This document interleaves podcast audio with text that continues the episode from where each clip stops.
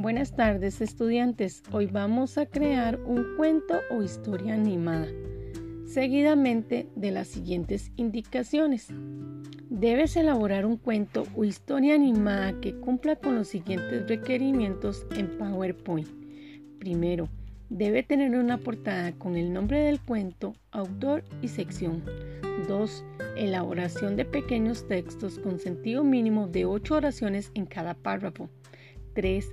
En cada sección debe crear una diapositiva que será una página del cuento. 4. Uso correcto de la letra mayúscula. 5. Respetar reglas ortográficas y acento. 6. Utilizar sinónimos y antónimos.